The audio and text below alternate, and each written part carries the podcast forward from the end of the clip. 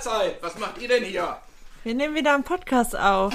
Herzlich willkommen zum Individudel Podcast mit Beate 71 und Inini 28. Wir wohnen zusammen in einer Mehrgenerations-WG mit fünf Kindern und fünf Erwachsenen. Und wir würden euch sehr gerne an unserem Frühstückstischgesprächen dran teilnehmen lassen, weil wir haben sehr interessante Themen. Wir sprechen darüber, was uns in der Mehrgenerations-WG gerade beschäftigt. Wir reden über die Natur, über Ernährung, über Selbstzweifel, Selbstbewusstsein. Wir lesen gerne Bücher, wir philosophieren sehr gerne. Lasst euch sehr gerne überraschen. Und viel Spaß beim Zuhören. Hallo, Herzlich willkommen zu einer neuen Folge Individudel mit Beate und Inini. Hallo. Hallo. Heute haben wir einen Special Guest bei uns und zwar der berühmte Hasenzahn. Hallo Eddie. Schön, dass du da bist. Ebenfalls. Genau, unser Eddie ist heute einmal da, weil du gerne etwas erzählen wolltest, ne? Ja, es ist nicht gerade einfach, sowas zu erzählen, ähm, zumal man nicht weiß, wie man an anfangen möchte. Ja, also ich erzähle euch eine Geschichte, die hat sich vor 50, 55 Jahren ereignet. Ich möchte jetzt einfach erzählen, weil es ist Zeit dafür jetzt, äh, das loszuwerden. Mhm. Das heißt, du möchtest deine Lebensgeschichte jetzt mal etwas näher beleuchten. Hm ja, ja, Emotionen sind da und. Äh, die dürfen da die sein. Die dürfen da sein. Die müssen da sein. Weil du willst einfach was aus deinem Leben erzählen. Fang einfach an, was so, was gerade kommt.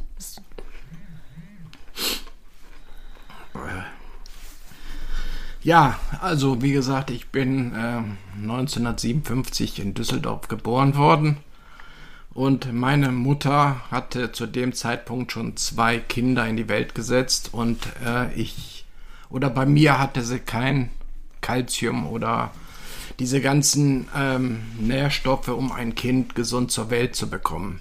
Ich kam also zur Welt und konnte nicht viel. Da war mein Vater noch relativ nett zu mir oder zuvorkommt zu mir.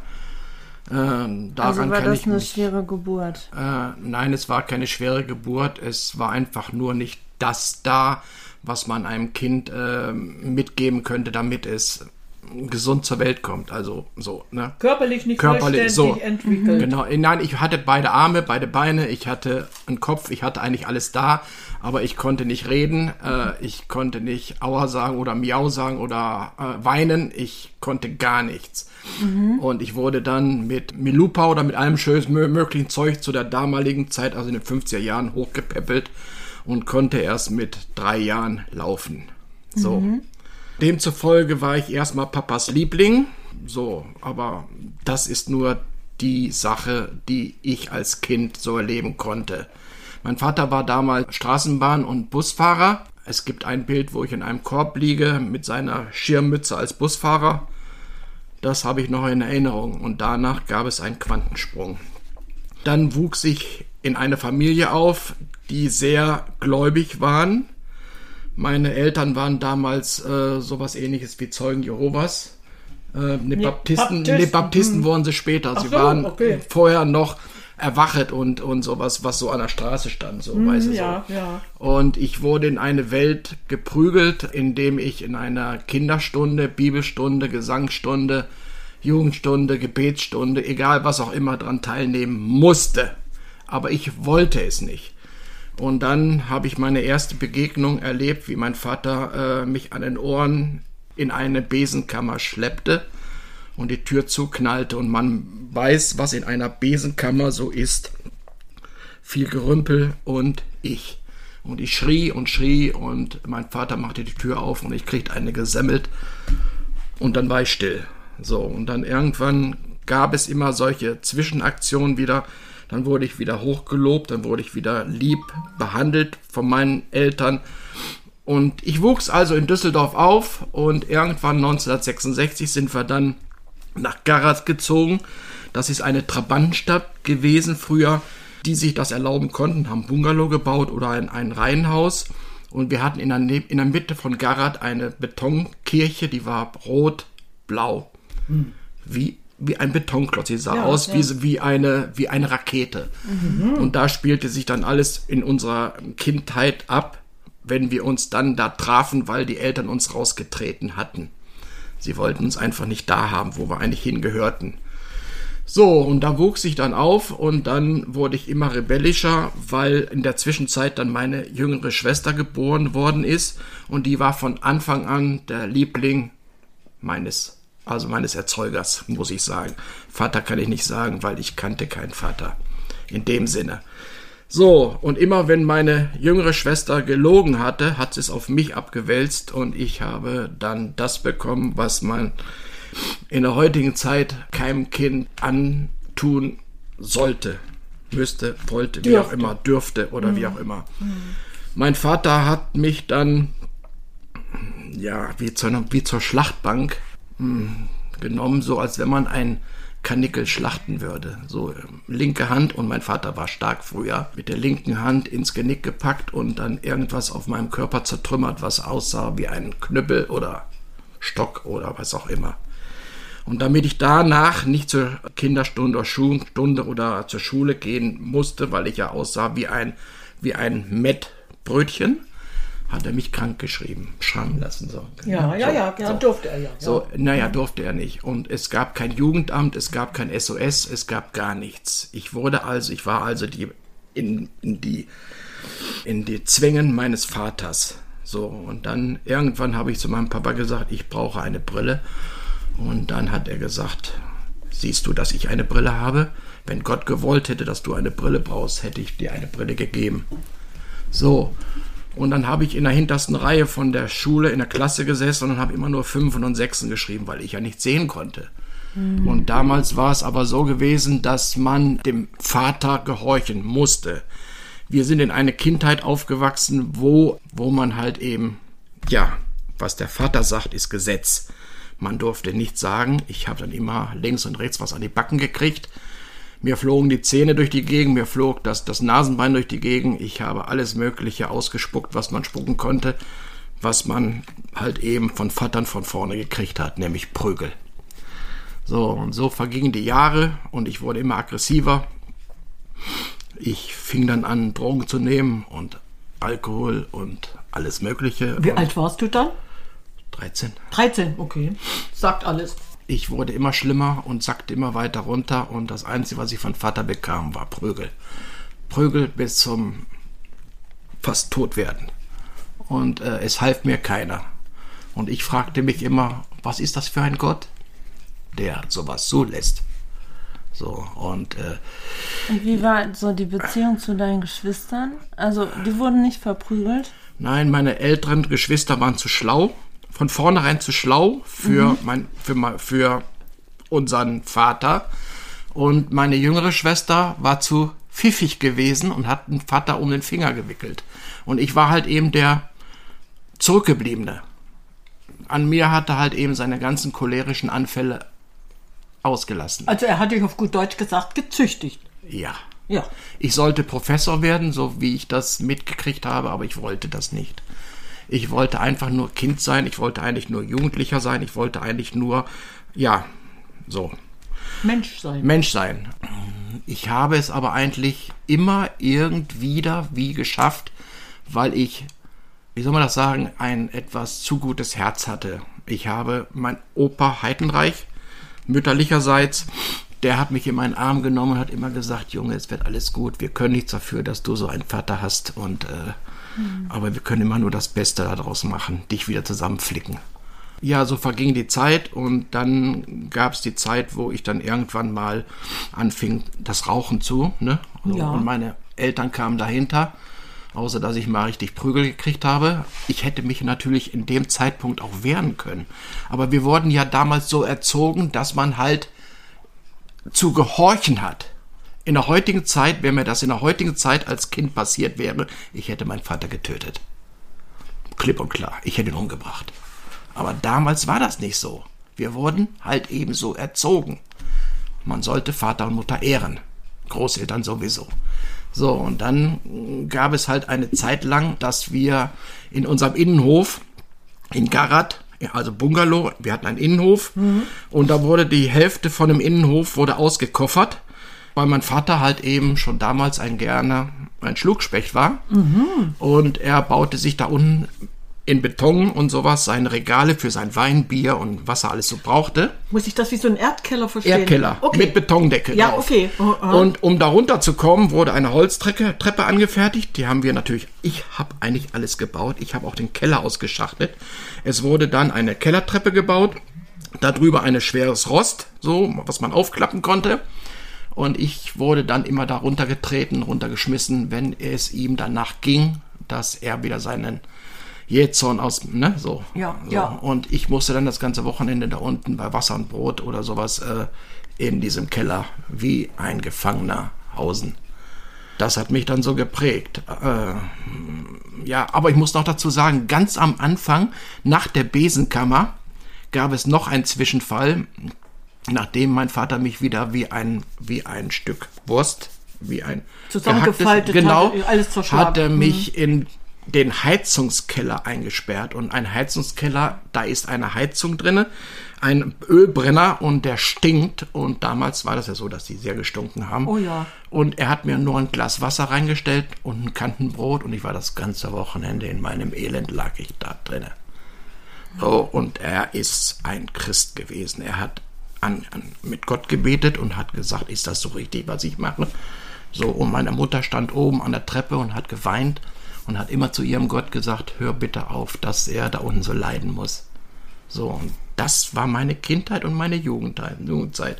So, und meine anderen Geschwister wuchsen auf in dem, ja, in dem Leben, wie man so leben konnte, so als Familie. Die wurden nicht so, nicht so behandelt wie ich.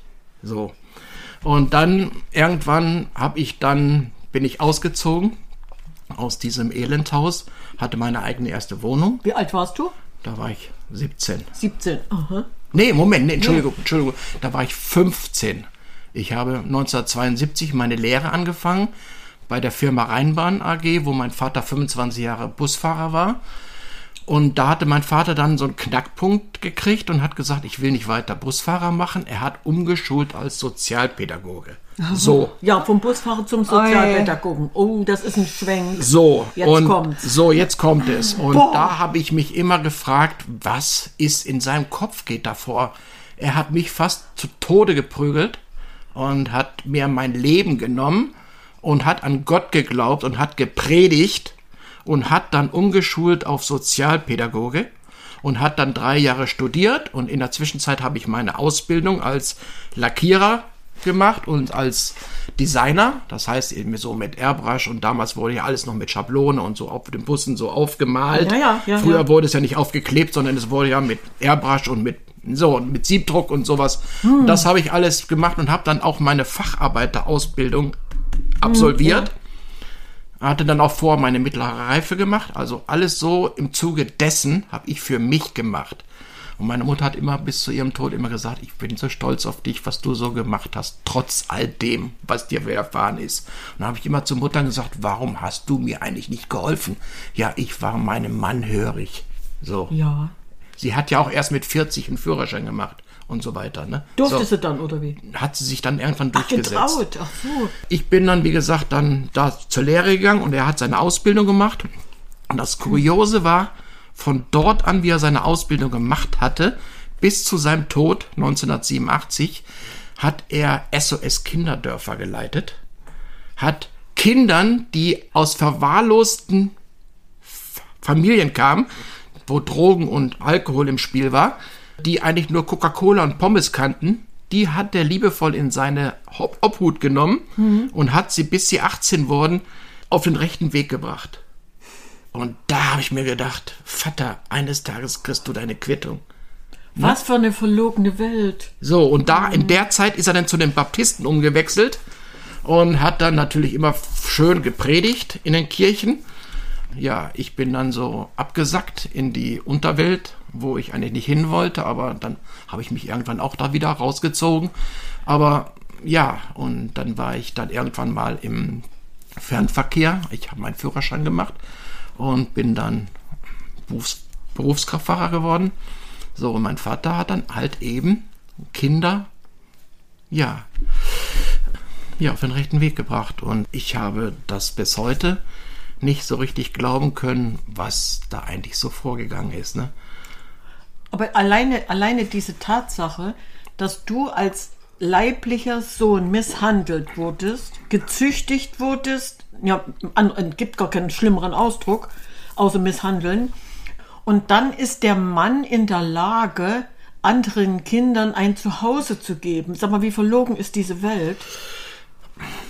Ich kann ihn leider nicht mehr danach fragen, weil Nein. er ist ja dann irgendwann mal, wollte er mit seiner Lieblingstochter und mit seinem Lieblingsschwager, weil er auch immer den anderen Leuten gesagt hat, der da, also mich, Ja. der ist nicht mein Sohn. Ich hätte lieber meinen Schwiegersohn als Sohn, hat er jedem gesagt, ne? Der hat allen verleugnet, dass ich sein leiblicher Sohn bin. Und ich habe das Einzige, was ich von meinem Vater habe, ist der Name Edmund.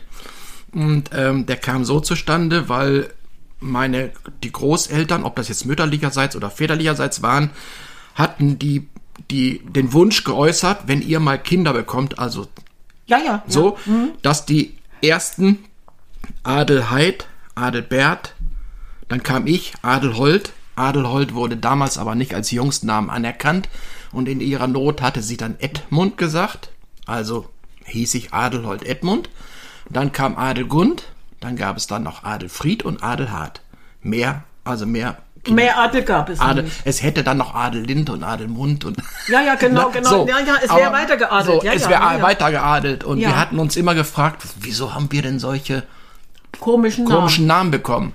Und da hat die Mutter gesagt, ja, eigentlich bin ich eine Heidenreich, eine geborene Heidenreich und ähm, es kann daher kommen. Und dann hatte man auch erklärt, dass wir von den Hugenotten abstammen und äh, ach, und das war mir eigentlich alles zu viel. Und deswegen habe ich gesagt, ich möchte weder Adelhold noch Edmund heißen, ich heiße einfach Eddie. Und äh, so kam das halt eben, dass ich mein Leben immer weitergelebt habe und von einer Miserie in die nächste. Und jetzt wohne ich hier in einem Mehrgenerationshaushalt, fühle mich relativ wohl. Aber alleine, alleine, dass du immer wieder, immer wieder in dieses Hamsterrad reinkommst und immer wieder mit deiner Geschichte nicht abschließen kannst, das ist für mich so, so, so aussagekräftig. Was ist in deinen jungen Jahren, so ab dritten Lebensjahr, was ist mit dir passiert? Was ist kaputtgeschlagen worden?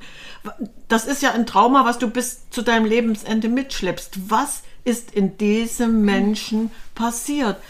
Da kann uns keiner eine Antwort drauf geben egal wie, wie tief wir da reingehen, nur du kannst dir selber helfen, indem du drüber redest. Und deswegen finde ich das sowas von super, dass du jetzt einfach gesagt hast, Leute, ich will in die Welt, ich will mal hören, wie viel anderen Menschen es genauso ergangen ist wie mir.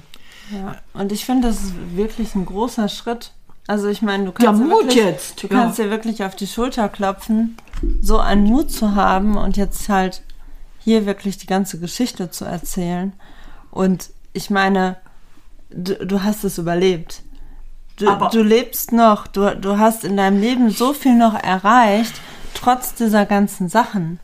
Also ich meine, das, das zeigt ja, was für eine Stärke du hast. Ja, das stimmt schon, aber ich denke mal, ähm, dass das, das, was mich am Leben gehalten hat, denke ich mal, war halt eben dieses Slapstick oder dieses nicht erwachsen werden wollen. Es gab ja mal einen Film, Die Blechtrommel. Ja, und da den ist auch ich so. Oh genau. ja, oh und ja. ich kam mir so vor wie der Junge mit der Blechtrommel. Ich wollte eigentlich auch nie erwachsen werden. Und ich bin auch mit 65 jetzt noch nicht erwachsen. Und es stört aber sehr viele andere drumherum, äh, stört es das, dass ich nicht manns genug bin. Andere wiederum nicht, die finden das gut. Und wie gut wir das finden, dass du nach wie vor kindisch sein kannst und du darfst das sein. Und das ist ja eigentlich das Tolle an dir. Ja, aber ich wollte noch sagen, das Einzige, was mich eigentlich wirklich am Leben gehalten hat, das ist mein Herz. Ich denke mal, das habe ich, mein Humor von, von, Ja, oh von ja. meinem Großvater mütterlicherseits. Also der Vater von meiner, ja, der ist mit 90, hatte der noch ein breites Grinsen auf dem Gesicht gehabt. Und da habe ich mir immer gesagt, Das möchte ich auch. Und das habe ich, das ist es eigentlich, was, ja, was übrig geblieben Also ist. das ist jetzt wirklich dein Ziel. Mit 90 habe ich noch das breite Grinsen auf dem... Ich, ich orientiere mich an meinen Großvater, weil der hat es mir ja vorgemacht. Ja, das weiß ich nicht, erst, äh, ob ich das schaffe. Ich, ich hoffe es. du schaffst das. Aber ähm, es ist einfach der Lebenswille, äh, der da ist. So, ne?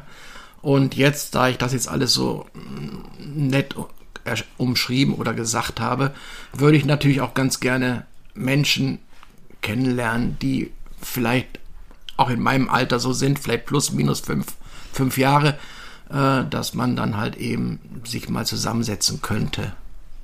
Also es ist theoretisch machen wir jetzt eigentlich einen Aufruf, dass sich Betroffene, die mitreden können oder die das Gleiche durchgemacht haben, äh, bei dir melden können. Auf jeden Fall können die sich melden. Und was erhoffst du di- dir? Austausch? Zusammen weinen? Oh ja. Oh ja. Weil wir hätten wirklich die Möglichkeit, auf unserer Internetseite individuell.com dir die Plattform zu bieten, dass du angeschrieben wirst. Und vielleicht gibt es wirklich jemand, der sagt, du, mir ist es genauso ergangen wie dir. Wir könnten eine Art, Sel- wie hast du gesagt, Selbsthilfegruppe, ja, oder irgend sowas austauschen. Ja, sowas ist ganz schön. dass ich das seit 65 Jahren oder seit 60 Jahren hinter mir herziehe. Mhm. So. Äh, und es ist teilweise so, als wenn das gestern passiert wäre. Ne? So. Und wenn, wenn du jetzt irgendwie deinen dein Papa jetzt vor dir hättest, was, was würdest du ihm sagen wollen? War das nötig? Mhm. War, das, war das dein Ziel? Ne? Oder ist es dein Ziel gewesen, mich, mich so zu misshandeln? Ne? Oder äh, ich würde ihn fragen, was hast du Warum? davon? Ja, Ja, war das eine Genugtuung für dich? War das ein, oh, Mhm. auf gut Deutsch, Orgasmus? Weißt, weißt Ja. du, wie dein Papa aufgewachsen ist? Ich weiß nur, dass er damals, äh, dass sie geflohen sind aus Russland oder überhaupt keine Ahnung und angeblich, angeblich, ich weiß es jetzt nicht, sollte er mal von Russen vergewaltigt worden sein, aber es ist, ist eine Vermutung, ich weiß es nicht, weil mein Vater sah sehr schön aus, sehr und er sah auch so ein bisschen, ja, maskulin aus, so, ne? Aber ich weiß nicht. Es sind Vermutmaßungen. Aber auf jeden Fall sind sie geflohen und dann sind ein Teil der väterlichen Familie in Cottbus hängen geblieben. Und da gab es aber die Grenze noch nicht. Und der andere Teil ist ins, ins Rheinland halt eben weitergewandert. Und äh, da ist halt der Ursprung dessen dann äh, zustande gekommen. Und meine Mutter stammt aber ursprünglich aus Schleswig-Holstein. Malente, Grimsmühlen und äh, ja. Ihm vorwerfen, er hat getan, was er tun musste und ich würde das nie jemanden so. Ich, ich könnte das gar nicht. Ich könnte doch nicht mal ein Tier schlachten. Also so gesehen. Ich kann doch nicht mal so. Aber ich, wenn er jetzt vor mir stehen würde, ich würde sagen, weiß ich nicht, was ich sagen würde. Eben, du, hast, du bist sprachlos. Ich bin sprachlos. Richtig, ich bin, richtig. Wenn er jetzt vor mir stehen würde, ich würde, der würde, der würde mich angrinsen, so wie er immer grinst, braun gebrannt, vollen Bart, schwarz-grauen Bart, schwarz-grau meliertes, zurückgekämmtes Haar. Der grin- hat eigentlich nur immer gegrinst. So. Aber er war eigentlich immer nur Vater für die Kinder, die er aus zerrütteten Familien rausgeholt hat. Da war Vater. Und er war Vater für meine jüngere Schwester. Ich kannte ihn eigentlich nie großartig als, um, als liebevollen Vater. Ja, da, du hast, hattest vorhin das Wort Erzeuger gebraucht. Ja. Und ich glaube, das spricht für sich, weil ich, ich weiß, wovon du redest. Wir haben auch so einen Er- Erzeuger in der Familie und deswegen kann ich das eins zu eins nachvollziehen, dass du gar kein Be- Bedürfnis hast, dieses Wort Vater in den Mund zu nehmen. Das, was dir passiert ist, ist einfach so grausam. Ja, aber wenn er jetzt vor dir stehen würde, wür- könntest du ihm vergeben für das, was er getan hat? Die Sache ist ja die, äh, ich war ja im, als Berufskraftfahrer unterwegs, wie ich dann, es gab ja damals noch kein Handy. Es ging über CB-Funk, kriegte ich dann eine Anweisung, sofort zurückzukommen in die Spedition. Und dann musste ich erstmal stundenlang fahren. Und dann stand mein Bruder da in der Spedition mit seinem pinkfarbenen Spitfire den ich ihm damals auch umlackiert hatte. Und äh, dann sagte ich, sagte der zu mir, wir müssen sofort nach Hause fahren. Ich sage, ja, was ist denn los? Papa ist gestorben. Und ich sage, ja, hat er wohl Pech gehabt, so, ne? Aber es war emotional so, der fuhr wie eine, entschuldigen Sie mal den Ausdruck, gesenkte Sau. Und dann sagte ich zu dem so, wenn du so weiterfährst, sind wir gleich auch tot. Ne? Ja. So, und dann kamen wir dann ins Krankenhaus rein, da lag er aufgebahrt im Bett, äh, braun gebrannt, mit einem breiten Grinsen in seinem Gesicht und sowas. Er sah nicht aus wie tot. Meine Mutter stand da, war am Heulen, meine Geschwister standen da, waren am Heulen und ich musste automatisch, weil ich emotional halt eben auch manchmal am Wasser gebaut bin, muss ich mich jetzt leider so outen, musste ich mitweinen. Und dann irgendwann hat unsere Mutter dann uns gefragt, uns erwachsenen Kinder, ob wir bereit wären, Vatern, den Vater halt eben äh, zurechtzumachen fürs, fürs Grab, für die nächste Reise. Und da hätte ich eigentlich Nein sagen müssen. Aber ich habe es einfach, äh, mein Stolz oder ich habe meine, ich habe einfach gesagt, jetzt erst recht. Und ich habe dann äh, mit meinen drei, mit meinen beiden älteren Geschwistern, ja, das dann so getan. Und äh, ja, ich habe ihm eigentlich schon verziehen, weil man mir das so halt in den Mund gelegt hat. Ich war ja nur ne, aufgelöst. Aber das total. ist ja, das ist ja nicht wirklich, du hast ihn dann ja noch nicht wirklich vergeben. Also, weißt du, das, das Ding ist, bei Vergebung denkt man immer, ich will dem nicht vergeben, weil der ist es ja nicht wert. Der hat mir das die ganze Zeit angetan. Nur das, das Ding ist, wenn wir den Vorwurf gegen die andere Person haben, dann schaden wir uns damit viel mehr als der anderen Person.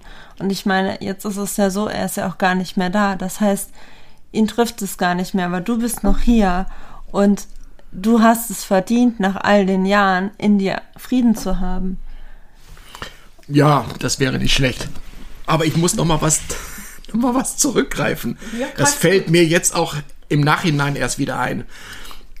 Das Allerhärteste, was mein, was mit, miteinander oder Mittelmänner, wie wir es auch sagen sollte, äh, passiert. Also mein Vater, meine jüngere Schwester hat gelogen. Wie sie es so oft gemacht hat, wo ich ja Prügel für gekriegt habe.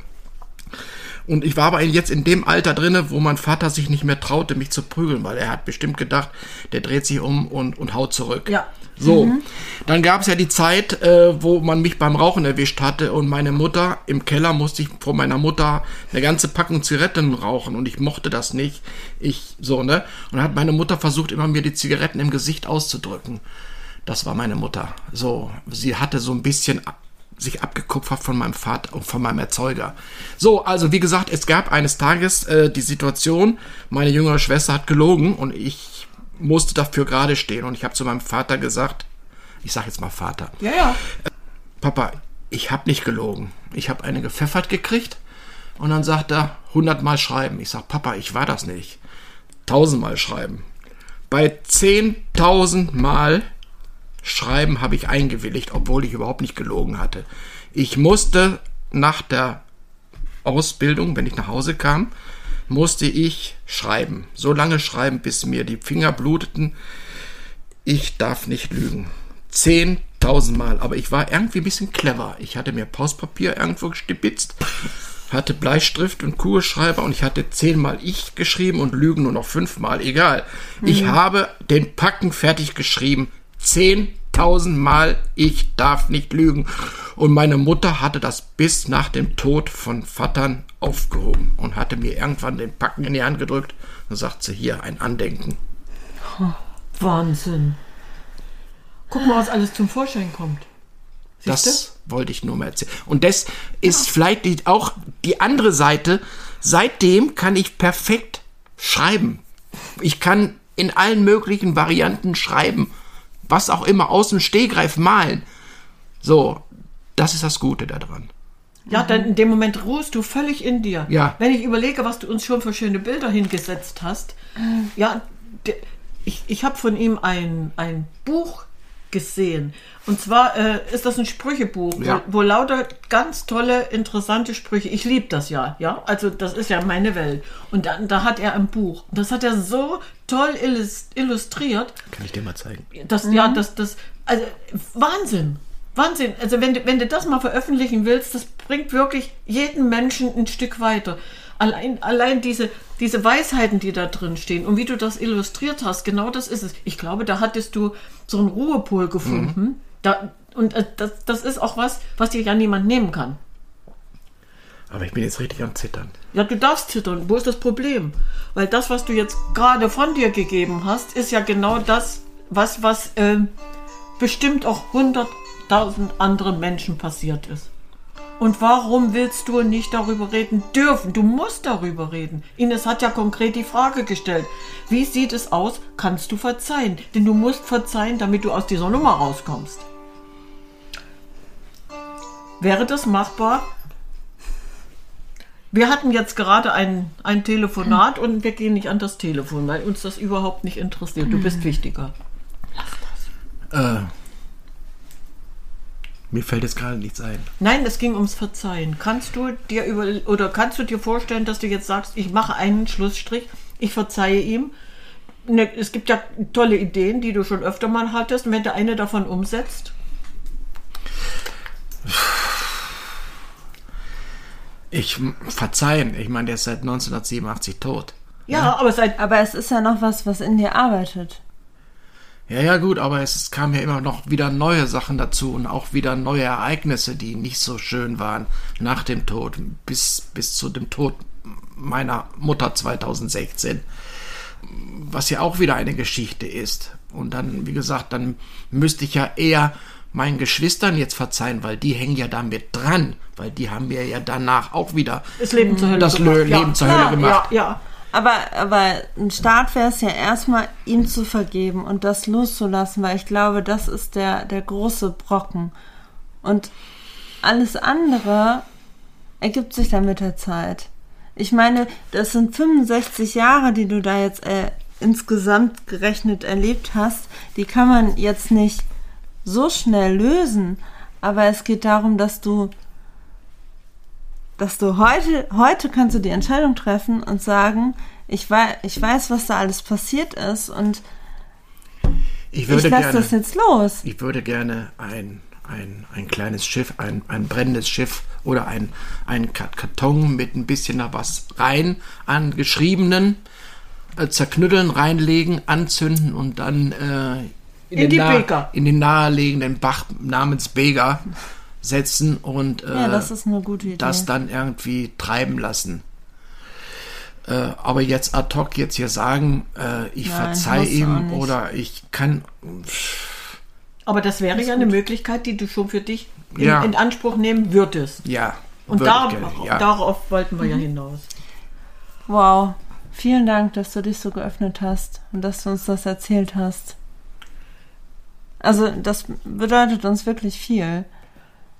Ich, ich glaube, wir können sehr vielen Menschen damit helfen. Alleine mit deiner Geschichte. Ja, alleine deine Ja, und das Geschichte. ist ja ein Thema, was, was damals schon war und was aktuell ja auch noch ist. Es ist ja immer noch Thema, dass Kinder verprügelt werden, missbraucht werden. Ja. Also es ist ja, es ist ja kein, ja aktueller denn je. es ist aktueller denn je und darum finde ich das toll, dass du dich hier hinsetzt und das ja, erzählst. ich wurde ja nicht vergewaltigt. So, ich wurde ja nur misshandelt. Ja, aber wo ist da der Aber was ist Unterschied? nur? Ja, Für mich gibt es da keinen Unterschied. Misshandeln und vergewaltigen, ich würde das auf eine Stufe setzen. ja, ich wurde Ja, doch. Du warst ja ein unschuldiges Kind. Eben. Also, Ja. Wo, wann hättest du dich wehren können? Ja. ja gar nicht. Eben. Siehst du. Und dafür hast du das Beste aus der Situation gemacht. Genau. Ich lebe. Ja. Du lebst und du, und du liebst dein Leben jetzt. Und wenn Ines recht hat und du, und du loslässt und dieses Kapitel abschließt, dann gehen wir in das nächste Kapitel. Dann können wir deine kleinen Geschwistern noch verzeihen. ja.